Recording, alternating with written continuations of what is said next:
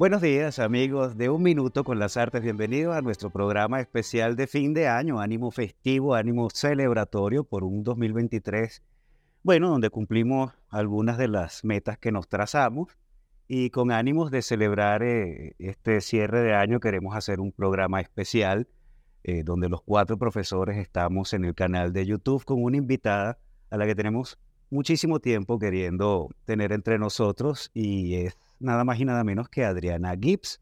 Eh, bueno, comunicadora social, egresada de la Universidad Católica Andrés Bello, como un magíster en psicología social por la Universidad Central de Venezuela y de diplomados en cultura del vino y spirits, principiantes y avanzados por la Universidad Metropolitana.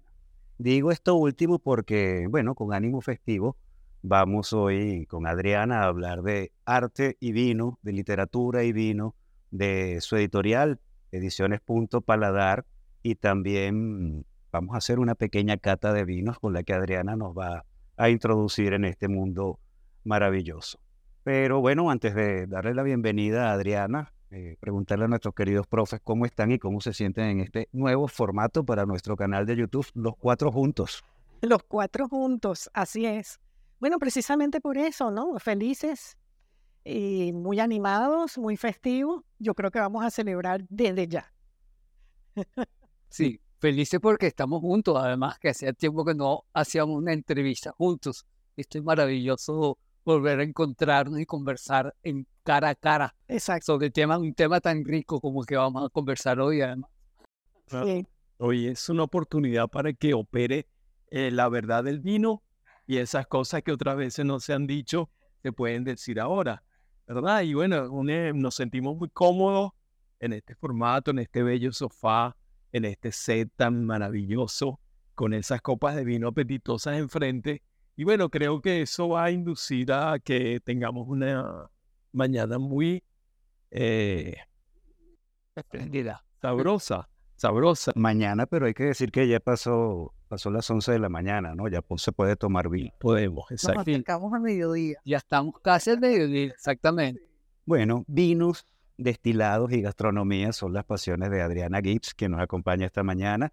Y esas pasiones de Adriana ella las logra transmitir al público a través de, de esas catas temáticas que organiza y dirige, eh, que tienen como premisa que eso que ella dice que saber lo que se bebe aumenta el placer. De Adriana sabemos desde hace largo tiempo, ¿no? De la década de los 90, quizá como una periodista cultural muy acuciosa muy importante, eh, luego una mujer vinculada con la gastronomía, la poesía y el vino. Y aquí la tenemos. Felices, Adriana, de contar contigo. Bienvenida. Muchísimas gracias, Álvaro, Rafael, Susana, Humberto, por la invitación a, este, a este programa.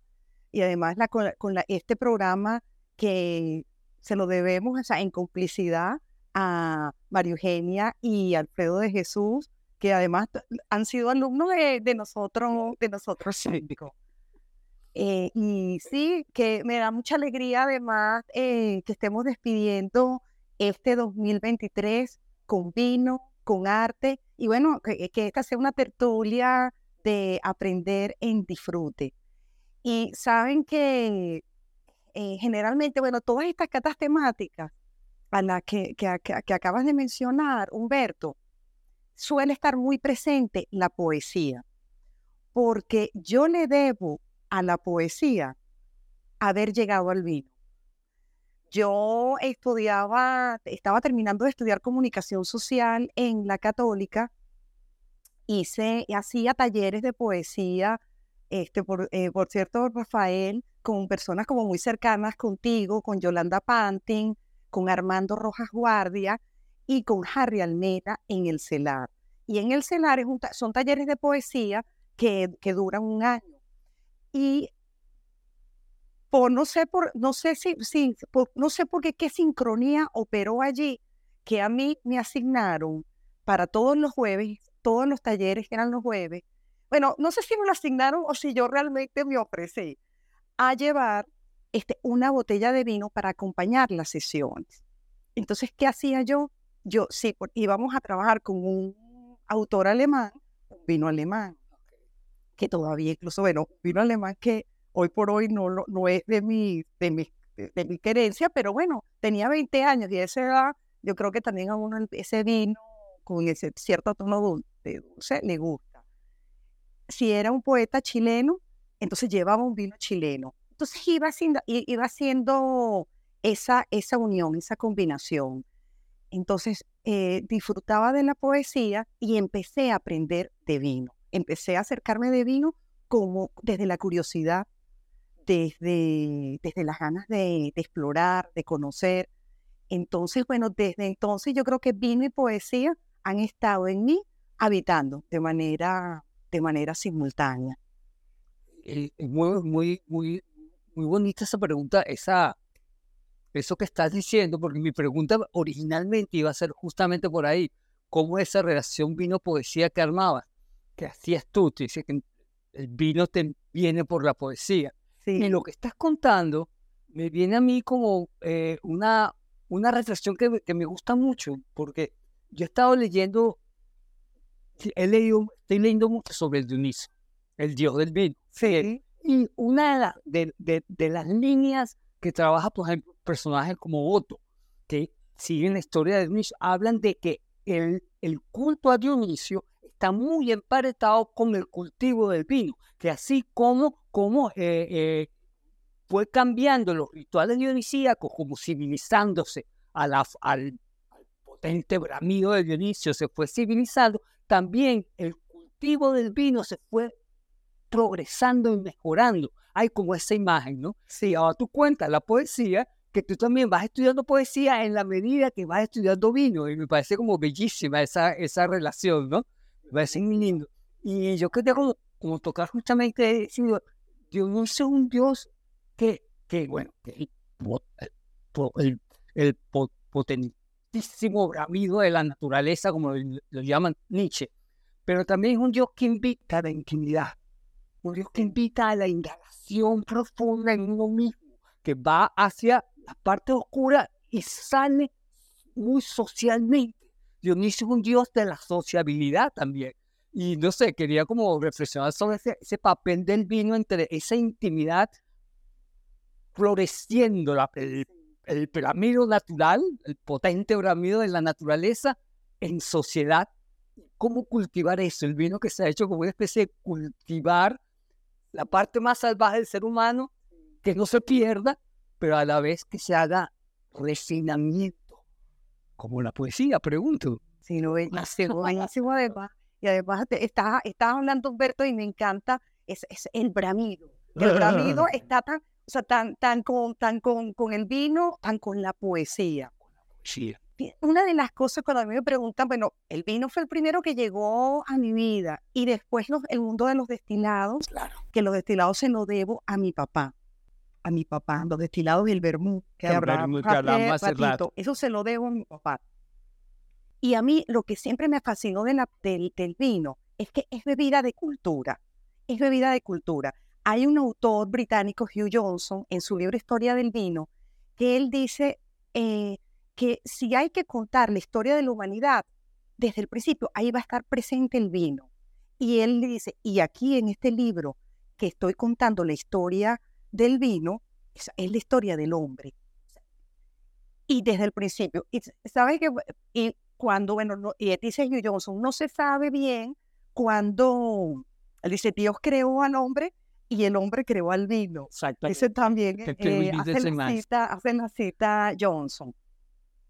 Y si bien no hay una, una data exacta de cuándo se creó vino por primera vez, sí se dice, yo digo, bueno, y hay esta cosa bellísima de la relación del vino y el arte, que, por ejemplo, eh, los egipcios son las primeras representaciones visuales del vino, la vendimia, el pisado de uvas, se lo debemos a los egipcios. Dicen también que, eh, que Dionisio eh, posiblemente estaba en vino y no le gustaba la cerveza y se va a Grecia. Pero eso es, eso realmente es, una, es una anécdota, es un guiño. Sí, claro. Eh, un chisme de la mitología, lo llamo yo. Y, y, él es el primer dios del vino, literalmente, que después pasa a, a llamarse Baco. Y los griegos, hay dos cosas bellísimas, que se sentían muy cómodos tomando agua porque se estaban bebiendo literalmente a, a un dios y se sentían seguros. Fue el primer dios que entró al, al, al, al, al, panteón griego. Eh, y bueno, y él después, bueno, hay muchas representaciones de Dionisio. Hay una escultura bellísima de él. En el Museo Vivanco hay toda una sala dedicada, dedicada a Dionisio, el Museo Vivanco en La Rioja, que es el museo dedicado al, vino. Después pasa a llamarse Baco, y hay distintas reproducciones de Baco, el, el Baco pequeño, el, el, el Baconillo, el Baco, el Baco Gozón. Eh, sí, e, es, es otra divinidad. Y bueno, las distintas representaciones de, de, del vino en el arte. Claro, y hay, hay algún, voy a seguir con Dionisio y Baco, sí. porque es un punto que creo que es interesante también manejar. Como Baco o como Dionisio, el vino tiene esa cualidad de contactarnos con las cosas más íntimas y hacernos sociables, pero también tiene el peligro de la locura. Y ahí está como el equilibrio interesante que toca admirar a Baco o a Dionisio con ese cuidado, porque es un Dios que hay que respetar, que hay que mantener como, como con mucha, con mucha sutileza y mucho gusto, pero con suavidad y tranquilidad. No sé, se me viene la imagen. Así es, porque claro, de alguna manera Baco se desborda. Se toca. Y después eso... Lo que te puede claro. con la locura. Así es. Y bueno, y eso también, y todo eso, de las fiestas bacanales y todo eso fue de alguna manera el fin del imperio romano. Sí, sí, sí. Y después le debemos a la iglesia, porque como los monjes también beben, toda la recuperación de los viñedos. Traerlo en ese ritual Sí. tan particular que es el ritual cristiano, traer, ponerlo ahí ¿no? al, al vino, que me parece interesantísimo ese, ese cruce ahí, muy curioso siempre, siempre. Sí. Sí. Y ahora, ¿cómo hablamos nosotros? ¿De qué hablamos ahora? Bueno, vamos a desviar el, sirvió la mesa. vamos a desviar el curso del río. Por favor, eh, porque, bueno, es interesantísimo obviamente, todo lo que se ha dicho y estamos de acuerdo perfectamente, yo en lo personal. Además que la habilidad está marcando también la experiencia de la poesía, ¿verdad? Es decir, eso está en contacto con esa, ese salirse de sí que provoca el vino también es un elemento importante en la experiencia de la poética, ¿no? De la poiesis, de Sí. generar algo desde adentro, pero a través de la palabra, que es la poesía. y el teatro. Y el teatro, todas las Teatro. formas de expresión verbal, ¿no? Eh, y eso me hace pensar un poco en algo que siempre me ha mm, seducido y a veces, eh, en, en las pocas veces me he parodiado, más que burlado, he parodiado en, en, cat- en comidas y eso, es el discurso poético de los especialistas en vino, de los catadores, cuando te dicen, este vino entra en boca con aromas de no sé qué, Sí. en paladar tal cosa. Eh, Son unas, unas reflexiones a veces tan, em, ¿no? tan líricas, tan abstrusas a veces, Sí. ¿verdad? Que parecen que a mí yo las comparo con ciertas descripciones de los catálogos de arte, en que ahí eh, lo- lo- los curadores describen las pinturas y te dicen, "¿Eh? ¿de qué están hablando? Sí. ¿De qué están viendo? Sí. Y entonces ya te me preguntaba, ¿qué está pasando? ¿Qué, ¿Dónde está el sabor a madera en el fondo de paladar con estos pequeños Toque de vestigios frutas. de fruta uh, húmeda, olor a tierra de bosque en la selva negra y al mismo tiempo un almizcle proveniente? Eso es poesía pura. O sea, ¿hasta- Sí. ¿De dónde sale ese idioma? Sí. Cuéntanos. Mira, Rafael, qué interesante además como la pregunta y la reflexión que haces en torno a ello. Porque te, te diría, son unas descripciones que, bueno, que yo he escuchado y a veces en Cati yo digo, Dios mío, que, pero tiene este vino todo eso. Y yo digo, qué nariz tan privilegiada, o, o qué, qué nariz tan privilegiada, o qué eh, imaginación tan, tan desbordada. Porque mira lo que, lo que ocurre allí y, y mi acercamiento con el, con, con el vino.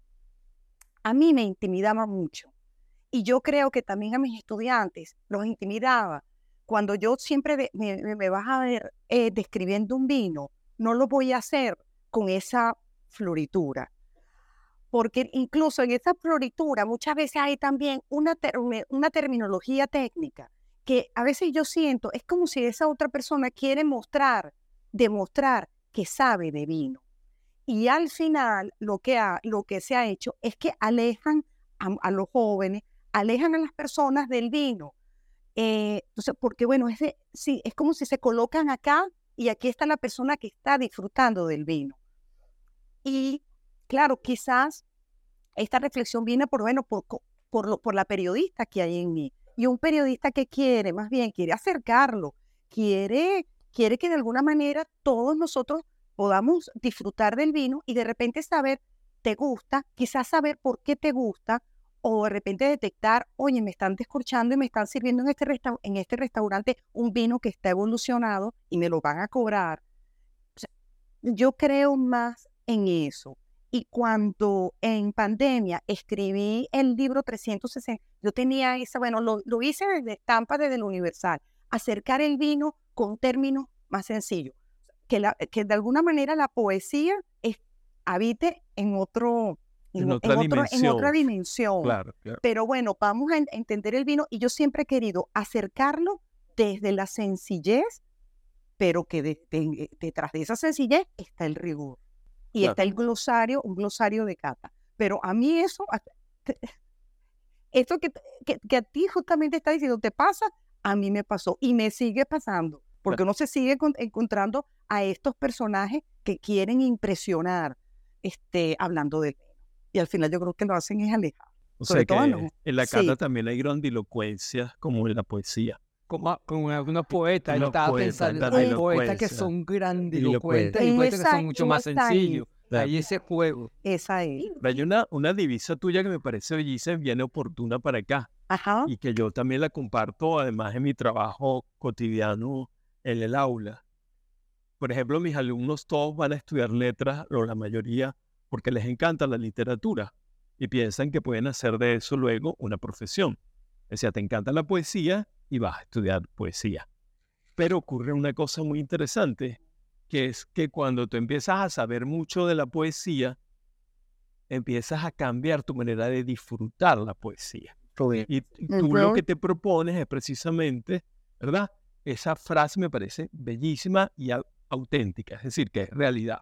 Esa de que si tú sabes qué te produce placer y por qué te produce placer, te produce más placer. Si, si conoces las razones del placer, y es lo que yo le digo a mis alumnos, si tú, tú lees, qué sé yo, un poema de Andrés Eloy Blanco, de Baedeker 2000, y a ti te emociona, y a ti te gusta, y no sabes por qué, pero si tú sabes por qué te gusta, te va a gustar. porque qué se está produciendo con el lenguaje ahí, tú gozas más el poema.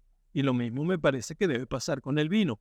Si aprendemos a, saber qué es lo que estamos tomando, qué es lo que estamos apreciando, de dónde viene este aroma o este sabor, bueno, se engrandece nuestra experiencia de la, bebida y no, no tomamos simplemente vino, sino ya conocemos qué estamos haciendo. Eso me parece una parte de tu experiencia cotidiana bellísima, porque es pedagógica.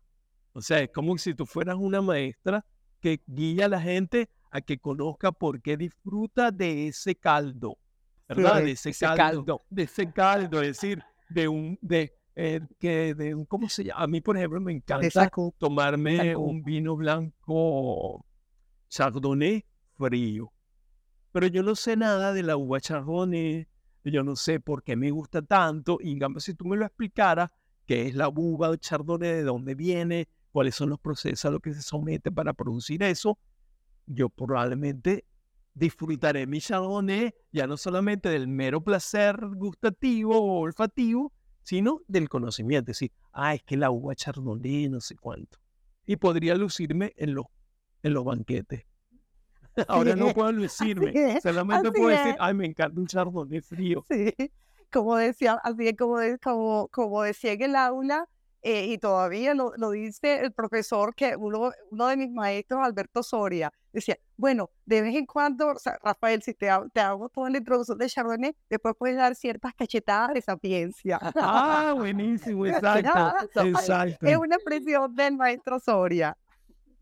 Miren, yo quería comentar justamente lo que se ha hablado acá, porque cuando yo estuve leyendo tu libro, que no lo he terminado, pero se lee y se degusta, eh, por partes, se puede agarrar en cualquier momento del año de esos 365 días. Sí, me encantó sentir que hay una correspondencia casi, casi, bueno, igual entre cómo enfocar el comentar sobre arte y cómo comentar sobre vino. E inclusive cómo ejercer, en el caso mío, que vengo de la museología, la conservación. Porque las cosas que tú vas explicando, que tú explicas desde cómo mantener el vino, cómo manipularlo, cómo degustarlo, cómo hacer las catas, obviamente, eh, utilizas lenguaje o ese glosario que es el mismo o muchas palabras utilizamos en arte, como se utiliza en música, el caso de las armonías, el caso de los, yo anoté algunas cosas, el cuerpo, la textura, la intensidad, la transparencia, la opacidad, exacto, el color. Son términos que usamos en elementos de expresión para poder analizar una obra. Y además, me encanta que lo hayas dicho, hacerlo de una manera que sea accesible a todo el mundo. Porque yo parto de ese principio que hay que escribir para que todo el mundo te entienda. Sin eh, ostentación intelectual ni vocabulario extremadamente técnico, porque la idea es que la gente entienda, a fin de cuentas, lo que uno escribe, ¿no? O lo que uno explica en una clase. Sí. A veces también quieres apabullarlos con una palabra. Depende, de los alumnos. Y esa es una forma importante. depende de los alumnos. Depende de los alumnos. Claro, algunos son pretenciosos. No, te, te voy a decir, no todo el mundo acepta la sencillez. No, no De verdad. Sí, a veces. Y, mira que la sencillez. Así como. Sí, como, como. Insuficiente, como insuficiente. Qué poquito, no estás a la altura de. Sí, sí, eso, eso pasa. No, pues, sí pasa, sí pasa. Claro, es una estrategia dramática emplear, por ejemplo, una frase eh, en latín, in vino veritas, eh, o decir cualquier otra cosa, ¿verdad? Eh, sed mágica mica veritas, o cualquier cosa en un latinazgo, eso te da una vestidura, es como un collar de perlas, ¿verdad? Este, es elegantísimo. Te da, elegancia, aunque eso venga el caso o no. Pero eso forma parte de las estrategias dramáticas de la escena que, bueno, el, el, el, aula de clase es una aula de teatro. Es una puesta en y escena. Cuando tú pones en la... Muy en la exacto, sí. poiesis, poien, poietes. A la gente la, ya, ese es un gancho, ¿viste? De poesía, poeta, poetizar, no. Pictura poiesis. Pictura poiesis, ya. Se te llena el curso. Sí. Ut, ut, pictura, eso. Pero yo creo que hay algo en esa estrategia en la, es la combinación, curador, ¿verdad? Del curador que también te dice, sí, claro, te va a pero, es que, pero es que es una correspondencia Exacto. casi Eh, semejante, misma metodología, pues. Es la misma Sí. metodología. No, de verdad. Porque también Estamos en en- el arte. Y yo, yo te leía, yo decía, Exacto. pero si esto es lo, lo que yo hago. Pero no Qué lo hago con el gusto, no lo hago con el olor, pero lo, Sí. Pero entonces empecé, bueno, y la sinestesia y los y las relaciones entre el color y el gusto, o el Sí. perfume, Sí. en fin. Sí. Bueno, por ahí. Sí, yo creo, hay un punto que también sería interesante para la audiencia, eh, que es, por ejemplo, que no solamente eh, aprender a catar vinos es una cuestión gustativa, es olfativa. Háblanos un poco de esa experiencia del olfato. O sea, cómo... Bueno, fíjate el olfato y la, la relación entre el olfato y el gusto. Es más importante y más determinante el olfato. Si uno hace el ejercicio, le y diría, bueno, mezclar azúcar y canela lo, en, en un pequeño cuenco. Te, te tapas la nariz y lo pruebas, incluso probarlo, no vas a sentir la canela. No, no se siente la canela porque es el olfato, es desde el olfato que nosotros saboreamos la vida. Sí, qué es. maravilla. Ent- Y entonces mira qué ocurre allí, que a nosotros eh, y sobre todo esta sociedad en Occidente no nos enseñaron a olfatear, nos enseñan a leer, a sumar, a restar, a bailar en algunos casos, pero no nos enseñan a olfatear. Incluso si eh, uno olfateaba una comida en la casa, tenía, o incluso mucho, Es cierto. tenía. Eso no se hace. Eso no se hace y resulta que para, para, para aprender y para, para leer, descifrar el vino, que eso lo vamos a ver en la- hacia el final de, la, de este encuentro eh, con la cata, el, el olfato es, el olfato es importantísimo. Entonces, yo les digo mucho a mí, hay que entrenar el olfato. Y cuando digo hay que entrenar el olfato, es en, en casa, o sea, olfatear todo, lo que, todo lo que llega, todo lo que compras, el romero, eh, las flores, las flores, sí, la, cocina. Para, al cocinar, claro. hay que, yo le digo a los estudiantes, hay que entrenar el olfato. Cómprate distintas porque, bueno, hay muchos, hay muchos aromas que no son propios de nuestra, bueno, de nuestra, en nuestra cocina venezolana, en nuestra cocina latinoamericana. Entonces, bueno, olfatea las mermeladas de frutos negros o cuando vayas a la colonia Tobar, aprovecha eso, los, cuando, los arándanos, la cereza, porque hay que, hay que olfatear. Sal al bosque a buscar trufas. Entonces, el olfato es fundamental. Hay que cuidar mucho el olfato. Y de hecho, los grandes enólogos y los grandes, en, me voy ahorita, por ejemplo, las narices del whisky, Colin Scott, que son, y ahorita diría también, por ejemplo, las narices de estos maestros roneros, em, tienen que cuidar mucho su olfato. Y, y, realmente, ¿qué, están, ¿qué se está cuando les pagan? ¿Qué les están pagando las narices del whisky? Esto una vez me lo dijo Colin Scott, en, en la nariz, el Master Blender de Chivas Regal, la nariz. No es el, no es, es la nariz. Interesante. Los matices que pueda lograr con todo. E, exactamente. Entonces, ¿qué es lo que hay que entrenar y lo que hay que cuidar? El olfato. Y mira qué cosa paradoja que venimos de una pandemia donde el olfato era, lo más radical. Sí. Y algunas personas lo perdieron, sí. Ahora, Adriana, mencionaste el libro 365 días, pero no hemos dicho más, digamos, para enterar un poco a la audiencia, ¿no? 365 días, uno para cada vino.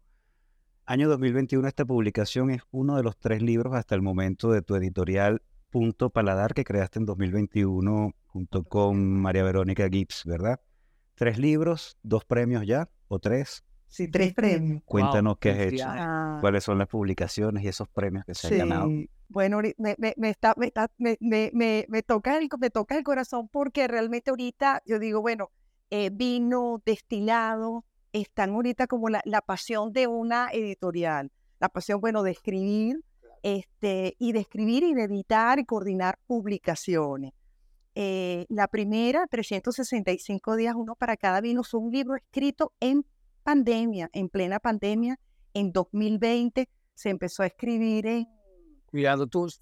En abril del... sí, encerradita ahí, en, en casa, se empezó a escribir en, en abril de 2020 y el libro se lanza en enero del, del 2021. Y yo siempre digo que los libros se empiezan a escribir mucho antes de, del propio acto, de la propia escritura. Este es un libro, además que tiene dos mamás. Hay la, la, la diseñadora Betsy Barragán se realmente se explayó en ilustraciones, en un diseño que hace el libro muy amable de, de beber, de leer.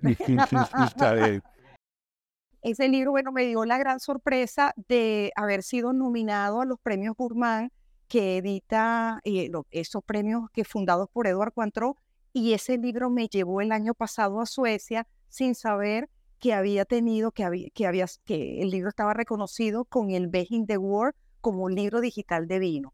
Y a ellos les voy a decir que, que cuando tú hablaste, Susana, recordé unas palabras de Eduard Cuantro.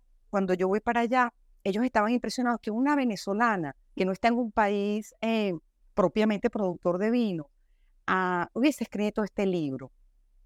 Y, leí eh, premiaron, allí premiaron, son 690 páginas, sí. donde no están, o sea, está el texto, está el, trabajo de Betsy, pero ellos decían, no hay un libro en el mundo donde esté el arte de la cata, las uvas, el, la tradición, la historia del vino, pero donde estén juntos los museos del vino y una serie bellísima que son la de los museos del vino.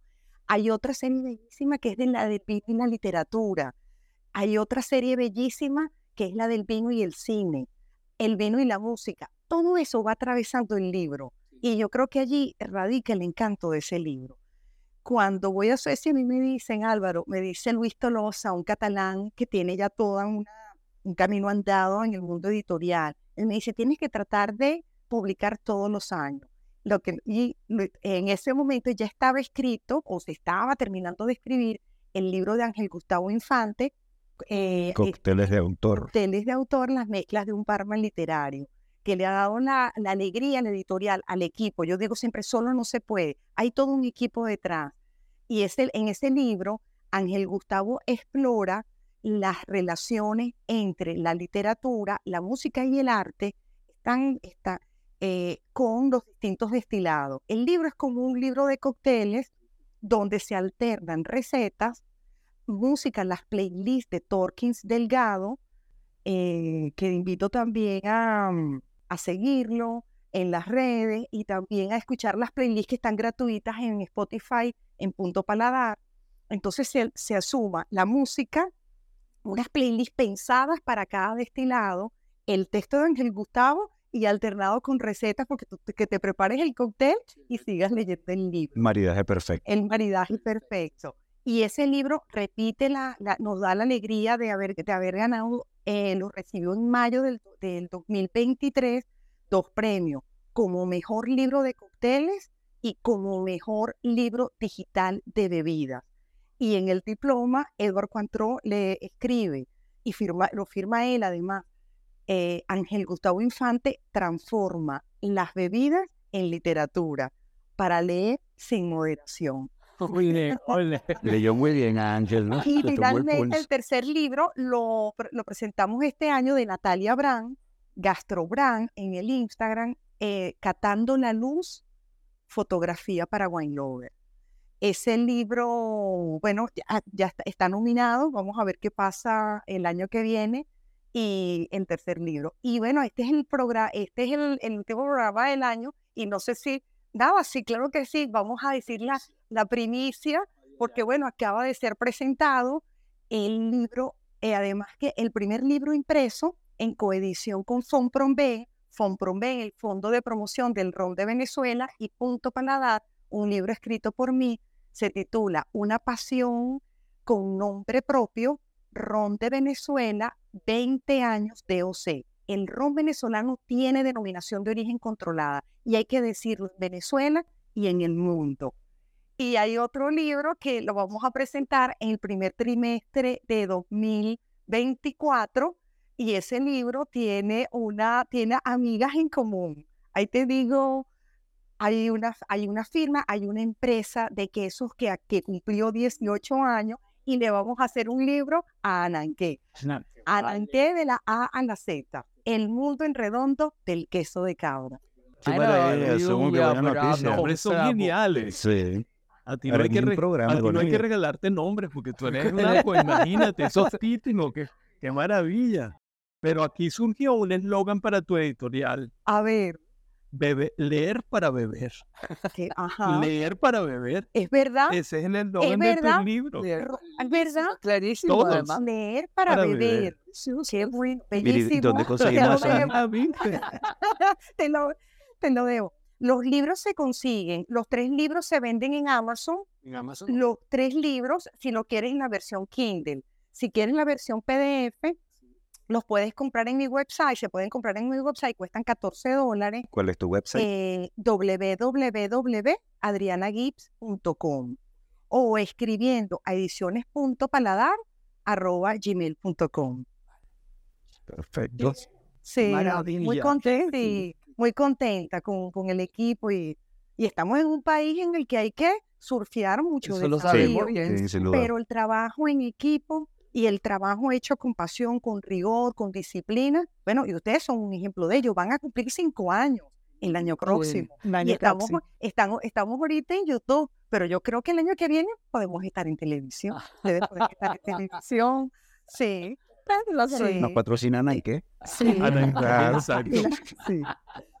Buenísimo. Ay, qué maravilla. qué Yo creo que es la hora de la cata. Yo creo que sí, estamos hablando mucho, pero el tiempo que nos tiempo. conocemos, ya, ya, ya estamos salivando con todo esto que nos, dicho, nos ha dicho Adriana. Vamos a invitar a nuestra audiencia a que nos acompañen a, al bar donde la vida es más sabrosa, como bien nos dijo Rafa, para, bueno, iniciarnos en, en- en una cata de vinos de la mano de Adriana Gibbs.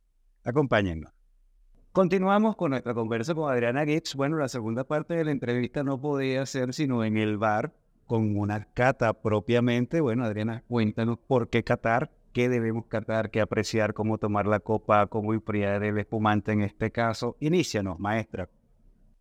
Gracias, Álvaro. ¿Por qué aprender a catar? Esa es una pregunta que me suelen hacer con frecuencia, dentro y fuera del aula. Y yo siempre digo, bueno, no pasa nada si no sabes catar, pero lo digo también con la intención de, de alguna manera, cultivar la curiosidad en, en ese otro. Siempre digo que cuando se aprende a catar, uno está entrenando los sentidos. Y siempre digo que todos podemos ser catadores. Todos estamos entrenando los sentidos todos los días. Pero cuando se aprende a catar, de alguna manera uno, por un lado, uno entrena los sentidos y por otro lado, cultivas una manera atenta de ver el vino, de descifrarlo, porque al final cuando uno está catando un vino, es una manera de leer a ese vino. Estamos entonces aquí con un espumoso, entonces uno ve, los invitaría a observar las burbujas, el perlaje de este espumoso francés, el color que de alguna manera te habla de la edad de este vino espumoso. El mundo de los aromas que hablábamos hace, minutos atrás a partir de la pregunta de Rafael. Cómo medir esa franqueza de ese vino, si lo que te dijo en nariz te lo está diciendo en boca. Y siempre digo que cuando uno aprende a catar, todos somos catadores, eh, esas destrezas, esas habilidades se trasladan a la vida, porque la vida, Álvaro, Humberto, Susana, Rafael, la vida también se cata. Entonces yo diría, esos, esos sentidos entrenados se van para cuando tú observas una obra de arte y te emocionas, cuando uno cata una conversación, cuando uno cata un momento de seducción, cuando uno cata los, la, como los días más difíciles también, yo digo que también la vida se está catando. En, diría, los invitaría, bueno, las burbujas son seducción, son sinónimo de celebración, eh, es la alegría de vivir. Eh, me gustaría, de, yo digo, bueno, hemos hablado de vino y poesía. Eh, hay un poeta venezolano, Rafael Cadenas, que este año se ganó el premio Cervantes 2023. Y hay muchos poetas venezolanos donde está presente el vino. Un ejemplo es este de Rafael Cadenas, titulado De Poesía y Poetas. Y bueno, y aquí tenemos además a un poeta muy querido y muy respetado en Venezuela y muy querido por, por nosotros. Eh, de Poesía y Poetas. Los hados nos dieron una lengua noble como un buen vino de bodegas medievales. Los poetas están entre los encargados de custodiarla, pero yo me afano lentamente junto a los artesanos por hacerme digno. Una labor sin pretensiones, un trabajo de taller, así en taller como cuando aprender el vino, que preserva el bien recibido y lo entrega a otras manos en el estrépito. Y hago conexión con unas palabras de un poeta español que dice, eh, bebe, bebe esta copa como si fuera la vida. Bebe esta copa como si fuera de la vida. Bebe de esta copa y nada esperes, pues la vida no es más que el tiempo de esta copa. Salud. Salud. Salud. Vamos a cerrar nuestro programa, último programa de 2023. Bueno, éxitos, felices fiestas y nos vemos la primera semana, segunda semana de enero 2024. Salud, profes. Salud.